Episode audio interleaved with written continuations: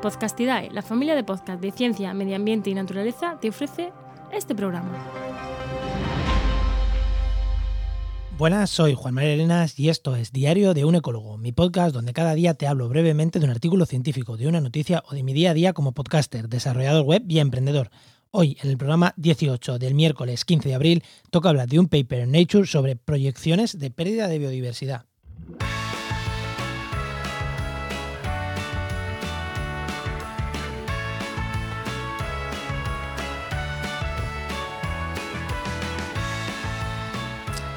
Pues sí, mm, la semana pasada, a mediados de semana, he publicado el, Nature, que es la revista, para que no lo sepa, aunque asumo quien esté escuchando esto sabe lo que es Nature, que es la revista eh, científica más prestigiosa, posiblemente la más prestigiosas, eh, con temas de naturaleza, segurísimo, que es Nature y se lo he publicado en Hecho. Ya os conté el jueves pasado de un artículo que hablábamos de bosques y que los bosques maduros no por más eh, CO2 en la atmósfera van a captar más carbono, van a, van a acumular más carbono.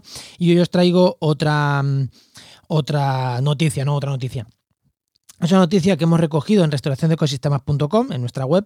Eh, la ha recogido mi compañera Paula, que habla de bueno, que titula Estabilizar la temperatura global para aplanar la pérdida aplanar la curva de pérdida de biodiversidad. Y que me parece un muy buen título, por lo de aplanar la curva, ya os contaré por qué. También es una noticia que han recogido otros medios, como El País, donde lo titulan un estudio calcula que el colapso de los ecosistemas se producirá a partir de 2030, si no se actúa. Y aparte en la noticia del País, pues entrevistan a otros investigadores españoles muy, muy mm, punteros con estos temas, como por ejemplo Fernando Valladares. O creo que también Javier Benaya. Bueno, eh, estoy hablando de memoria, ¿no? Porque me lo leí hace unos días y estoy hablando de memoria. Y este es un artículo que es una investigación en Nature, como ya he dicho, en el que han cogido 30.000 especies y han hecho unas proyecciones de eh, rango de temperatura de esas especies.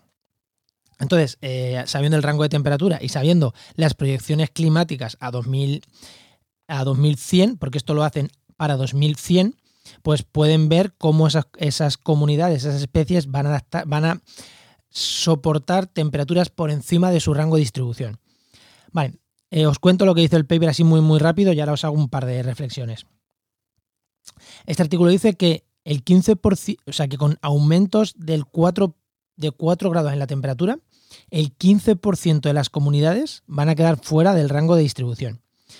Claro, cuando una comunidad de especies, no hablamos de especies, hablamos de comunidades, queda fuera de su rango de distribución, eh, pues las, los efectos sobre el ecosistema pues son terribles, ¿no? Eh, la gran mayoría de especies desaparecerán, otras podrán adaptarse, pero muchas desaparecerán.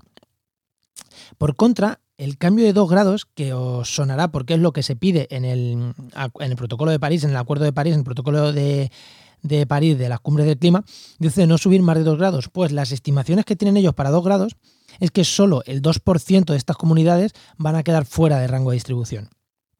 A mí me parece un dato bastante bajo. Pero bueno, dicen eso. Eh, entonces, claro, vemos que de 2 grados a 4 grados hay mucho, el, salto es bastante grande. Pero el problema está que con este 2%, eh, estos 2 grados, hay comunidades que se van a ver afectadas. ¿Y cuáles? Pues las que están ya en límites pues ya más complejos, ¿no? Ya que están ya cerca de su, de su colapso.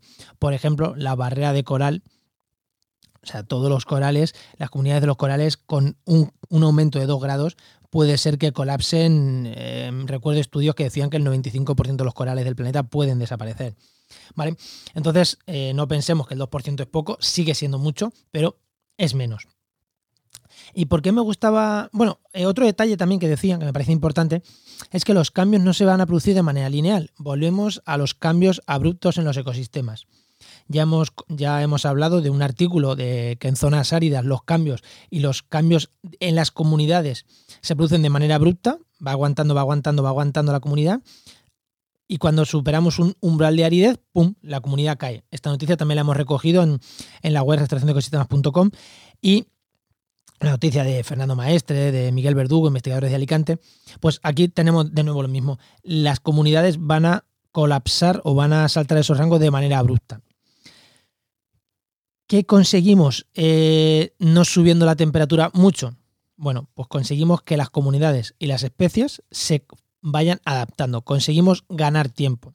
Entonces, cuando los, científicos nos dicen, ojo, vamos a intentar que solo sea de 2 grados y no de 4, lo que nos están diciendo no es eh, vamos a parar la pérdida de biodiversidad. No, lo que nos están diciendo es vamos a aplanar la curva de pérdida de biodiversidad. Os suena con el tema del coronavirus, ¿no? Esto de aplanar la curva. Vamos a aplanar la curva de pérdida de biodiversidad para que podamos desarrollar estrategias que mitiguen mejor estos efectos aquí eh, confiando en la inteligencia humana y en las herramientas humanas, que yo no confiaría mucho.